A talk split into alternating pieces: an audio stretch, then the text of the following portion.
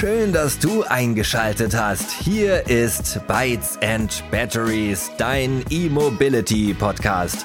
Eine neue, ganz frische Ausgabe mit den zwei großartigen Gastgebern, Simon und Jörg.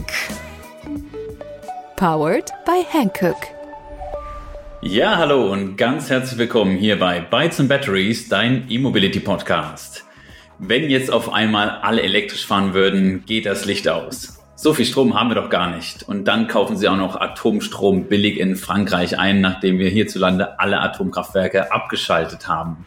So oder so ähnlich klingen ja die Befürchtungen, Befürchtungen der E-Mobilitätsskeptikerinnen und Skeptiker. Neben der German Reichweitenangst ist die Sorge um ein Blackout unseres Stromnetzes natürlich eines der Schreckensszenarien, das hier immer wieder gerne heraufbeschworen wird. Das kennt ihr wahrscheinlich alle oder habt ihr schon mal gelesen oder auch gehört, sei es auf LinkedIn oder irgendwo anders im Web. Was aber ist denn dran an diesen Befürchtungen? Wie realistisch sind diese Szenarien wirklich? Was wäre, wenn E-Autos sogar zum Gegenteil beitragen könnten, also im positiven Sinne, nämlich zur Stabilisierung des Grids, also des Stromnetzes? Heute möchten wir mal ein bisschen Licht ins Dunkel bringen und uns diese Thematik genauer anschauen und das ganze Thema einfach ein bisschen hier im Podcast beleuchten. Hierfür haben wir uns mit Dennis Schulmeier, einen Experten, eingeladen und sind gespannt auf seinen Input. Er ist Gründer und CEO der Lade GmbH, welche Komplettlösung für effizientes Laden von Elektrofahrzeugen herstellt und ist bereits seit 2014 voll elektrisch in einer Renault Zoe unterwegs, dass da keine ja, Verwechslungen aufkommen. Ich glaube, heute fährt er mittlerweile Tesla und nicht mehr Zoe. Das wird er uns hier gleich nochmal erzählen. Aber wie ihr wisst, bin ja auch ich mit einer Zoe gestartet. Das finde ich natürlich sehr sympathisch, Dennis. Der Bytes and Batteries Podcast wird unterstützt von Hankook und Ion, der globalen Reifenfamilie speziell für Elektroautos. Hi, lieber Dennis. Äh, ja, auch nochmal jetzt ganz offiziell herzlich willkommen hier bei uns. Leider heute ohne Simon, der aufgrund von Krankheit verhindert ist. Ich soll dir natürlich ganz, ganz liebe Grüße ausrichten. Bitte leg doch einfach mal ganz unkompliziert los. Erzähl unseren Zuhörerinnen und Zuhörern ein paar Worte von dir persönlich, wie du zur E-Mobilität gekommen bist und natürlich, was dich dazu bewogen hat, Lade zu gründen. Ja, danke, lieber Jörg. Vielen Dank für die Einladung und die Möglichkeit, hier sprechen zu dürfen. An Simon natürlich gute Besserung. Also ja, mit Elektronik und Mobilität beschäftige ich mich irgendwie schon mein Leben lang. Also ich habe Kindesalter Fisher Price, Lego, Kosmos, Experimentierkästen und so weiter gehabt. Und mit acht Jahren habe ich mal mein Skateboard aus Teilen eines ferngesteuerten Motorboots elektrifiziert. Das war 1986. Einige Jahre später habe ich dann eine Ausbildung zum Elektroinstallateur gemacht, Informatikstudium danach und einige Jahre Selbstständigkeit als IT-Dienstleister haben dann dazu geführt, dass ich auch irgendwann dann meine ersten Gedanken zur, zum Thema Elektromobilität irgendwie bekommen habe. Das war irgendwann 2011. Damals gab es den Typ 2 Standard, glaube ich, noch gar nicht und die Fahrzeuge, die es so gab, die hießen Hotzenblitz oder Tazari Zero. Es gab schon den Tesla Roadster, glaube ich, aber der war nicht in meiner Preisliga, deswegen habe ich den nicht so genau betrachtet. Und habe dann, ja, ich weiß jetzt nicht mehr genau, ich glaube, ich habe, also ich hatte erst einen Twizy, es ist ja aber kein richtiges Elektroauto, deswegen das richtige erste Elektroauto war dann tatsächlich die Zoe 2014. So, und dann habe ich lange Jahre gelitten unter der Ladeinfrastruktursituation hier in der Gegend und könnte ich jetzt viele Geschichten erzählen, aber das würde, glaube ich, zu weit führen. Die kann wahrscheinlich jeder, der in dieser Zeit unterwegs war, elektrisch äh, erzählen. Also da ist einiges passiert in dieser Pionierzeit. Und das hat mich geärgert und mich hat auch irgendwie gewundert, dass die Großen alle nichts verbessern an der Situation und habe dann irgendwann 2018, 19 einfach gesagt, ich muss es jetzt mal selbst in die Hand nehmen, habe mit verfügbaren Mitteln aus meinem IT-Systemhaus dann angefangen, äh, an, an Lösungen zu arbeiten und dann 2020 tatsächlich die Lade GmbH gegründet, die eben die Vision hat, mit Hilfe der Elektromobilität die Energiewende zu schaffen. Total spannend. Vielen Dank für die Einführung. Und es ist auch irgendwie natürlich so ein Klassiker, der heute normal ist, aber wahrscheinlich in zehn Jahren, wenn ihr den Podcast mal vielleicht in zehn Jahren sogar nochmal anhört, wäre natürlich schön, nicht mehr so normal sein wird. Da ist es für viele einfach nur noch ein Business Case, weil E-Mobilität normal geworden ist die Gründerinnen und Gründer, die wir, die wir hier bei uns im Podcast hören, das ist ja das Schöne, haben einfach wirklich ein Problem gelöst oder lösen Probleme, weil sie die einfach selber im Feld erlebt haben und meist dann auch als Pioniere, wie, wie du jetzt auf jeden Fall, Dennis, so früh war ich jetzt nicht dran. Genau, der Twizy ist natürlich auch ein sehr cooles Fahrzeug. Das ist ja, glaube ich, so die L7E-Klasse und macht natürlich unheimlich Spaß. Ja. Das muss man schon sagen. War auch einer der ersten Elektrofahrzeuge, in dem ich saß und ich finde, vom Design her ist es immer noch auf jeden Fall ein Hingucker. Hingucker, ja, genau. Ja, wie bereits auch schon angeteasert, äh, gibt es ja so einen Teil der Bevölkerung immer noch diese gewisse Skepsis, was so den Umstieg auf E-Mobilität generell angeht und ganz nüchtern betrachtet, wollte ich jetzt mal von dir in Erfahrung bringen, was ist denn so dran an den ganzen Ängsten? Sind die berechtigt oder ganz konkret, was würde passieren, ja, wenn wir jetzt heute wirklich alle, sagen wir, über 60 Millionen, was ja schon eine verrückte Zahl okay. ist, wenn die denn so stimmt, ja. Autos in Deutschland elektrifizieren würden. Also quasi jetzt von jetzt auf gleich. Ja. Geht, ja, geht ja nicht so einfach, aber was würde denn passieren? Ja, genau. Also gute Frage. 60 Millionen. Naja, muss man mal rechnen. Ich glaube, es fahren von den 60 Millionen fahren ja zum Glück nur, oder was heißt zum Glück? Also für diesen Fall nur 60 Prozent auf der Straße rum. Die fahren circa 30 Kilometer am Tag, äh, also 6 Kilowattstunden pro Tag, sind dann irgendwie 0,2 irgendwas Gigawatt vielleicht. Unser Stromverbrauch in Deutschland liegt irgendwas bei 1,3, 1,5 Gigawattstunden am Tag. Lange Rede, unser Stromnetz würde maximal um 15 Prozent mehr belastet werden. So. Also, wenn man sich da durch die Berichte der deutschen Energieagentur wühlt, dann sieht man, dass es unser Stromnetz, denke ich, auch heute schon aushalten würde. Also es sollte kein Problem sein. Und es gibt ja auch Techniken, die den Blackout verhindern können. Vorausgesetzt, es laden nicht alle gleichzeitig am, Supercharger oder High-Power-Charger. Also das sollte schon intelligent und Stück für Stück passieren.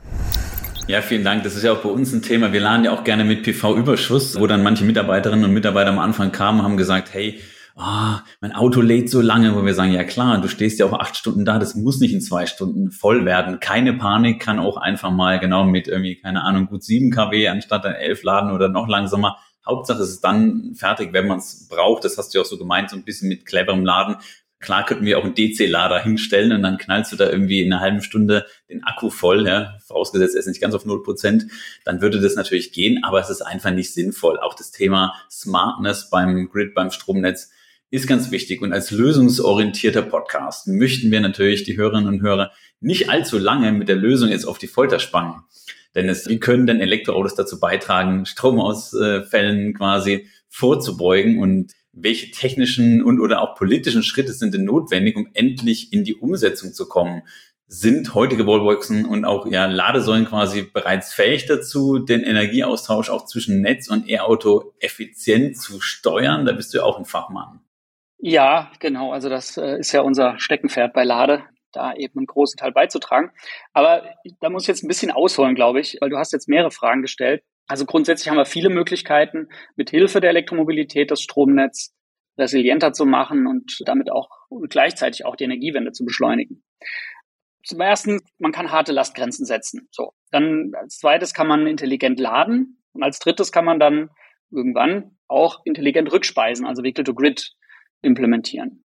Der erste Schritt sind halt harte Begrenzungen der Ladeleistung oder Abschalteinrichtungen durch Vorgaben in der in den technischen Anschlussbedingungen der Netzbetreiber zum Beispiel oder durch Rundsteuersignale wird eine, eine Überlastung der Stromnetze zuverlässig verhindert heute schon. Das Stand der Technik wird schon seit vielen Jahren in anderen Bereichen eingesetzt. Also muss man sich eigentlich keine Gedanken machen, dass es da irgendwie zu einem Blackout wegen der Elektromobilität kommt. Ach, mit dem intelligenten Laden kann man heute schon die Erzeugungsspitzen der Erneuerbaren abfangen. Also wenn die Sonne scheint, laden oder wenn der Wind halt weht. Das geht heute schon lokal mit Hilfe von einfachen PV-Überschussladen im Einfamilienhaus oder auch netzbezogen mit einem flexiblen Stromtarif und entsprechender Logik in der Ladesteuerung. Wir von Lade gehen da aber noch einen ganzen großen Schritt weiter. Wir haben beispielsweise ein KI-gestütztes Lastmanagement entwickelt, das zum einen aus einem Huchin-Modul besteht namens Lade Genius. Das installiert man ja in einem, in einem Gebäude. Das misst dann halt die Stromflüsse und steuert Verbraucher wie Ladepunkte, Batteriespeicher und bald auch Wärmepumpen. Und wir haben eine KI entwickelt, die haben wir Lana genannt. Die ist in der Lage, Energiebedarf und Verfügbarkeit über mehrere Tage vorherzusehen. oder zu berechnen. Also wann kommen Autos, wann fahren sie wieder, wie viel Energie brauchen sie überhaupt, weil ich will es vielleicht gar nicht vollladen, muss es gar nicht vollladen immer. Und wann ist erneuerbare Energie verfügbar, lokal oder halt eben im Stromnetz. Und mit dieser Lösung ist dann eben auch PV-Überschussladen in Mehrparteienhäusern oder allgemein der Wohnungswirtschaft, Wohnungseigentümergemeinschaften und so weiter möglich, auch im gewerblichen Bereich, beim Arbeitnehmerladen ist das dann eben möglich mit, mit Hilfe dieser KI. Dadurch schaffen wir Anreize, beispielsweise Vermieter oder Unternehmer, die haben dann einen Grund, PV aufs Dach zu schrauben und damit auch die Energiewende voranzutreiben. Und nebenbei entlasten wir dann auch noch das Stromnetz und halten den Wert der Erneuerbaren damit auch aufrecht. Also es macht halt hochgradig Sinn wenn man das mit Hilfe von KI, ich würde fast behaupten, die KI ist notwendig, um die Energiewende zu schaffen, weil es wird dann doch irgendwann, ja, muss man sich mit dem Thema beschäftigen und da hat nicht jeder Lust drauf zu schauen, wann scheint denn jetzt die Sonne, wie viel Kilometer brauche ich denn morgen in meinem Akku und so weiter. Also sprich, das heutige PV-Überschussladen muss noch ein ganzes Stück weit intelligenter werden. Beziehungsweise es ist es ja schon, unser Ladegenius kann man bereits kaufen und die Ladepunkte auch. Also kann man da von heute sprechen und von Stand der Technik. Naja, und dieses Energiemanagement ist dann auch, also insgesamt ein intelligentes Energiemanagement ist die Grundlage, die Voraussetzung für eben Vehicle to Grid. Also das Rückspeisen von dem, von der gespeicherten Energie, die in den Fahrzeugen gespeichert ist, zurück in das Stromnetz. Das Potenzial ist gigantisch. Wir haben mal ausgerechnet, dass bereits 2030 schon die gespeicherte Energie in den Fahrzeugen in Europa die würde ein Viertel des Tagesbedarfs von Gesamteuropa, inklusive allem Industrie und so weiter, könnte die abfedern. Also man kann da schon jede Menge erneuerbare Energie eben speichern tagsüber, wenn die Peaks entstehen, die gar nicht mehr genutzt werden können, weil dann wirklich so viel Erneuerbare im Netz sind, dass die irgendwo gespeichert werden müssen. Also die Energiewende braucht Energiespeicher. Und die Fahrzeuge werden dann da sein, der Speicher wird verfügbar sein, er steht da rum. Ja, die Autos stehen zu 96 Prozent ihres Lebens einfach nur rum. Und da macht dann eben Vehicle to Grid Sinn. Das macht Sinn, die Autos immer angeschlossen zu haben, wenn sie stehen, damit sie eben zur Verfügung stehen, wenn sie eben speichern sollen oder zurückgeben sollen. Naja, der Gesetzgeber braucht da leider noch ein bisschen in Deutschland. In Amerika ist das jetzt schon erlaubt, Vehicle to Grid. In Europa gibt es bisher nur ein paar Pilotprojekte, aber immerhin, ja, die gibt es schon. Also die Technik ist da. Es muss jetzt nur noch geregelt werden, was weiß ich, wem gehört denn der Strom, wenn ich mit einem leeren Auto auf dem Berg geparkt habe und den nächsten Tag runterrolle, wem, wer kriegt dann die Steuern für den eingesparten genutzten Strom oder sowas. Das äh, wird noch ein, zwei Jahre dauern, aber da sind sehr viele Dinge in Bewegung. Der Habeck hat im Dezember gesagt, äh, dass dieses Thema wichtig ist und damit passiert da, glaube ich, gerade in Berlin und vielleicht auch in Brüssel einiges. Die Industrie, also vor allem die OEMs, die haben heute noch nicht so richtig einen Grund, das Ganze zu implementieren. Also sprich, dafür zu sorgen, dass die Fahrzeuge auch entladefähig sind in Form von entsprechenden Schnittstellen, Software-Schnittstellen, Übertragungsschnittstellen oder eben durch den Verbau von beispielsweise bidirektionalen Onboard-Ladegeräten. Aber auch da ist trotzdem was äh, in der Mache. Renault hat es angekündigt, Hyundai hat ein Pilotprojekt am Laufen. Andere Hersteller äh, machen es mit DC-Ladestationen, das bidirektionale. Und ich bin da recht zuversichtlich, dass wir da in spätestens zwei, drei Jahren schon bereits flächendeckende Lösungen haben. Bis es so richtig Vehicle to Grid gibt, wird sicherlich noch ja, vier oder fünf Jahre dauern. Aber es wird kommen, definitiv, weil wir brauchen den Speicher. Und es wäre dumm, wenn wir den nicht nutzen würden. Total guter Punkt. Also vielen Dank, lieber Dennis, für diese spannenden Einblicke und auch, wie du gesagt hast, KI. Ja, liebe Leute da draußen, KI ist nicht nur JetGPT, sondern auch gerade das Thema, was du angesprochen hast, Predictive Analytics nenne ich es jetzt mal, so diese Vorhersage, wann wird geladen, wann stehen Erneuerbare zur Verfügung. Das ist natürlich schon so ein kleiner Game Changer. Also diese neuen Perspektiven zeigen quasi auch auf, dass ja E-Autos neben ihrem eigentlichen Zweck, also der, wie es halt Autos so tun, die Beförderung von Personen, oder Gütern ja auch wirklich dann einen echten Beitrag zur Energiewende leisten können. Dennoch haben wir aus unserer Sicht viel zu viele Autos und die Park und damit auch die Lebenssituation oder auch der Lebensraum wird da dann natürlich auch entsprechend beeinträchtigt. Und auch wenn die Autos natürlich zukünftig intelligenter genutzt werden können, wie stehst du denn jetzt dazu und wie siehst du das ganze Thema persönlich? Wie sieht denn so dein Mobilitätsmix aus? Das ist eine gute Frage. Also danke, dass ihr die stellt, weil äh, man könnte ja meinen, als äh, Elektromobil, als, als in der Ladesäulenhersteller oder Energiemanagementhersteller wollen wir natürlich jetzt sehr viel äh, Autos da haben, aber so ist es nicht. Tatsächlich wünsche ich mir viel weniger PKWs, als wir jetzt in der Flotte haben. Vor allem in dem, im städtischen Bereich ist das nicht notwendig.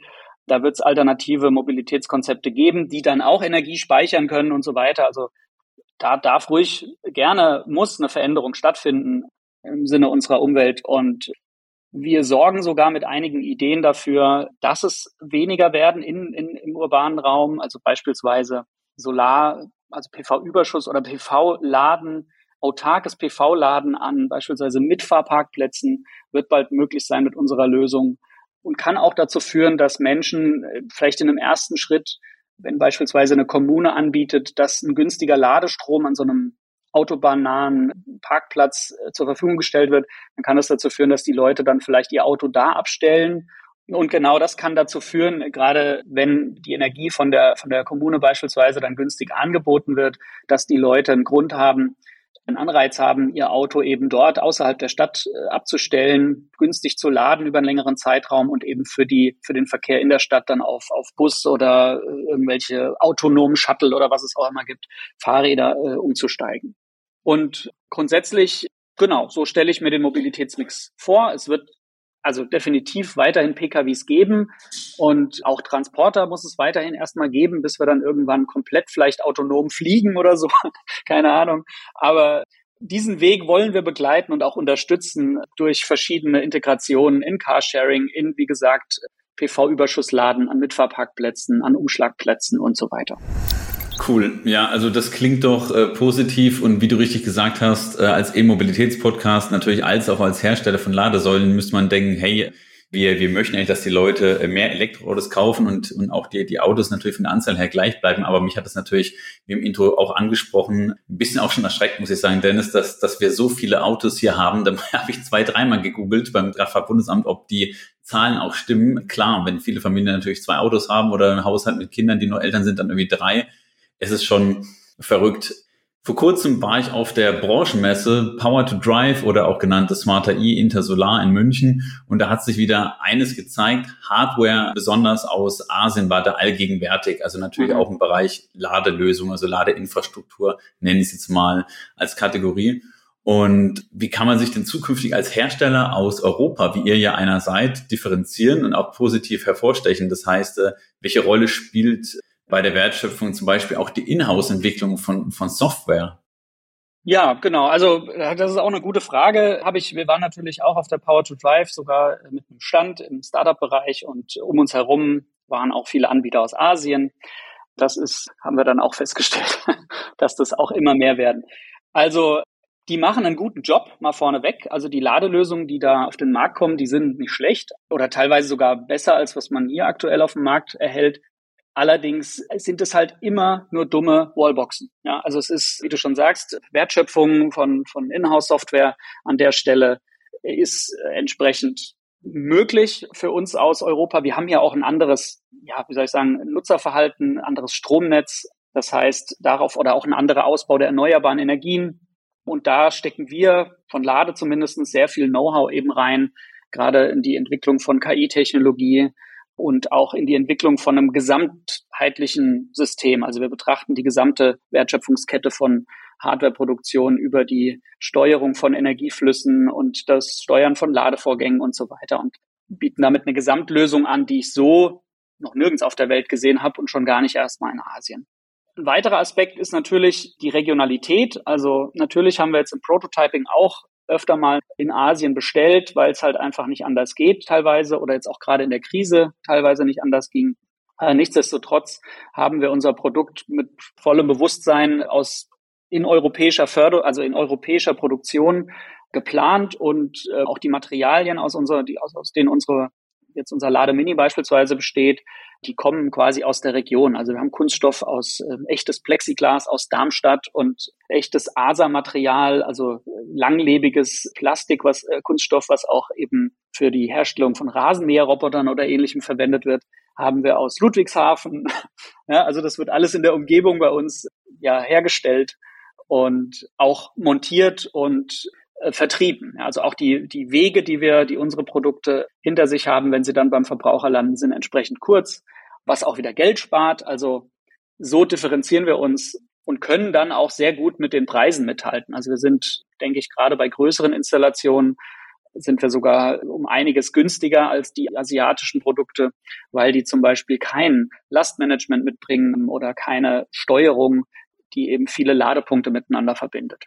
Perfekt, dann weiß ich Bescheid, lieber Dennis. Das klingt nach viel Liebe zum Detail. Da möchte ich nochmal auf eine Sache eingehen. Auch bei euch, glaube ich, beim Thema Produktdesign, was mich ja auch immer sehr interessiert.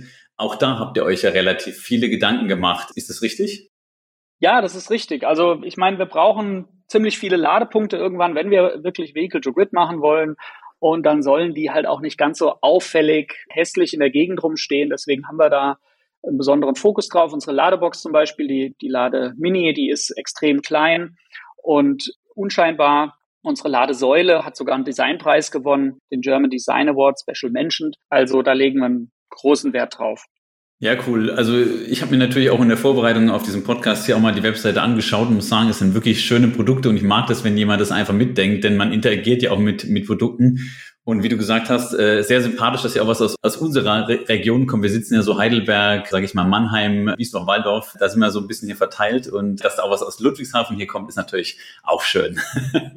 genau, jetzt will ich mal ganz kurz zu unserem eigentlichen Hauptthema zurückkommen. Und zwar ist es ja so, Thema Speicher. Brauchen Privatleute und Unternehmen, die sich jetzt für elektrische Mobilität entscheiden, denn überhaupt zukünftig noch Heimspeicher? Diese sind ja aktuell noch recht teuer und wir haben ja vergleichsweise große Speicher in unseren Autos, wie wir es jetzt gehört haben. Also ich selber habe mich da auch für ein Auto entschieden, das theoretisch und theoretisch kann es wirklich schon bidirektional laden kann. Da wusste ich, so schnell wird es wahrscheinlich jetzt nicht gehen, aber ja, ich habe auch zu Hause einen kleinen äh, Speicher, also fünf Kilowattstunden und der ist doch überproportional teuer gewesen dafür, wo ich sage, hey, ich habe das doch im Auto und da habe ich irgendwie das äh, 20-fache an, an Speicherkapazität. Ist es schon soweit oder wird es noch ein bisschen dauern? Also kurzum, lohnt es sich jetzt noch einen Heimspeicher anzuschaffen in Kombination mit PV zum Beispiel? Ja, also ich würde sagen, es lohnt sich auf jeden Fall, einen Heimspeicher anzuschaffen, weil das Auto ist ja nicht immer da zum Beispiel. Und gerade dann in dem Moment, wenn es nicht da ist, wird das Haus eben dann nicht versorgt. Also es wird, es wird, sagen wir mal, die Größe des Heimspeichers vielleicht verändern. Also man braucht dann natürlich nicht mehr so viel Heimspeicher, wie man jetzt heute vielleicht berechnen würde, wenn man das Auto mit einplant. Und man hat durch das Auto eben diese längere Erweiterung, gerade im Winter, wenn dann keine lokale PV-Energie verfügbar ist und man dann aber von flexiblen Strompreisen äh, profitieren kann, die durch Windstrom im Stromnetz kommen, dann kann ich eben, also Windstrom in dem Falle gibt's meistens am Stück über mehrere, über einen längeren Zeitraum, also auch nachts. Und dann kann ich den über einen längeren Zeitraum sozusagen in den großen Batteriespeicher im Auto zwischenspeichern und dann entsprechend, wenn der Strom nicht verfügbar ist im Netz, von diesem größeren Speicher profitieren. Aber am Ende des Tages, ich meine, ich möchte ja auch mit dem Auto fahren. Also das heißt, es ist, wie gesagt, es steht nicht immer vorm Haus. Und ich verbrauche auch den Strom ja im Auto in der Regel zu einem großen Teil. Das heißt, lange Rede, kurzer Sinn, ein Heimspeicher macht auf jeden Fall noch Sinn. Und es dauert auch noch zwei, drei Jahre, bis das wirklich richtig gängige Produkte sind, die, die jetzt auch preislich mit, mit Heimspeichern eben mithalten können. Also diese DC-Wallboxen und überhaupt Vehicle-to-Grid in der E-Mobilität. Super, vielen Dank für die Aufklärung, denn wir propagieren hier ganz gerne auch das Thema, dass wir sagen, hey, die Autos sollten die Speicher sein, aber du hast einfach viele Punkte angesprochen. Erstens, ganz logisch, das Auto ist ja nicht immer da. Auch wenn du jetzt irgendwie im Unternehmen mehrere hast, dann stöpselt der eine ab, fährt zum Kiosk, der nächste kommt, dann sind auf einmal alle im Geschäftstermin. Ist nicht planbar und planbar und der Strom, ähm, wie du auch gesagt hast, der ist halt ja auch schon drin. Dann kann man auf gewissen Dingen jetzt nicht profitieren, die, die gerade einfach so in der Stromproduktion, äh, sag ich mal, passieren oder gerade im Stromnetz, sondern ja, das ist dann halt irgendwie schon, schon gespeicherte Energie, die da ein bisschen rumdümpelt, nenne ich es jetzt mal. Und also du hast auf jeden Fall sehr gute Punkte angesprochen. Ist, glaube ich, klar, hey, Aktuell braucht man noch einen Heimspeicher. Das ja zum Puffern fürs Grid ist es, glaube ich, eine super wichtige Lösung. Ja, wir kommen schon zum Ende. Danke nochmal für das äh, sehr interessante und sympathische Gespräch, lieber Dennis. Bei der Vorbereitung auf diese Episode haben wir uns natürlich auch nochmal, wie gesagt, auf der Webseite von euch umgeschaut und auch gesehen, dass man auch in Lade investieren kann, wenn man eure Mission spannend findet und sagt auch wirklich jemand hier in Deutschland vor Ort, der hier dies, äh, den, unseren Innovationsstandort, den wir immer propagieren, der ja manchmal so ein bisschen absinkt, aber ich habe das Gefühl, dass wir kommen wieder gerade im Bereich neue Mobilität und erneuerbare Energien. Genau, wenn man da einfach Teil von eurem Unternehmen sein möchte, da kann man investieren und wie gesagt, ihr sucht auch Investoren. Bin ich da richtig informiert? Da bist du ganz richtig informiert. Also tatsächlich haben wir jetzt gerade unsere eine neue Investorenrunde in Aussicht gestellt, suchen gerade nach Investoren.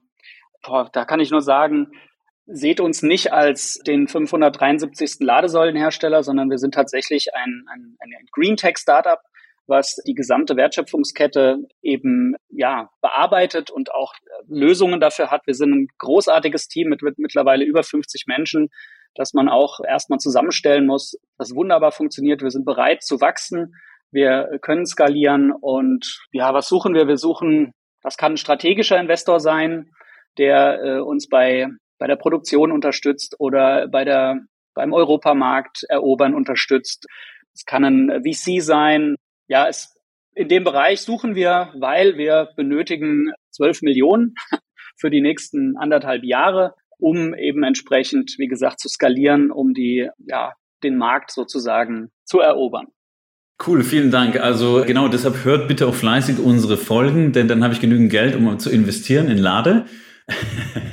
ich investiere persönlich tatsächlich immer eigentlich nur in in äh, Green Tech Unternehmen finde es sehr, sehr spannend, wo man jetzt sagt, ja, äh, vielleicht vor fünf Jahren lohnt sich das auch von der Wirtschaftlichkeit her? Ja, auf jeden Fall. Jetzt heute weiß man es und wer morgen nicht dabei ist, ja, der guckt wahrscheinlich dann in die Röhre, der wird, der wird ganz viel passieren mit den Unternehmen, die eben nicht im Bereich Nachhaltigkeit im weitesten Sinne unterwegs sind. Also vielen Dank, hat echt Spaß gemacht, heute nochmal mit dir hier zu sprechen. Du bist ja auch gerade auf Geschäftsreise, sollten wir hier irgendwie mal ein paar kleine Abbrüche haben, dann bitten wir das natürlich beide hier zu entschuldigen, aber wir nutzen natürlich jede Gelegenheit, um über unser Lieblingsthema neue Mobilität und erneuerbare Energien zu sprechen und einfach auch das Thema rauszubringen in die Masse und auch vor allem vielleicht noch Skeptikerinnen und Skeptiker, an die sich diese Folge natürlich auch richtet, genauso wie an Interessierte, da irgendwie dann doch mitzureißen und zu begeistern. Und ja, das Thema macht, glaube ich, Dennis, kannst du sich auch bestätigen, wirklich Spaß, sich damit auseinanderzusetzen und das Ganze einfach voranzubringen. Das ist wirklich irgendwie doch ein bisschen cooler, behaupte ich mal, als irgendwie Sneakers zu verkaufen oder irgendwelchen anderen Quatsch.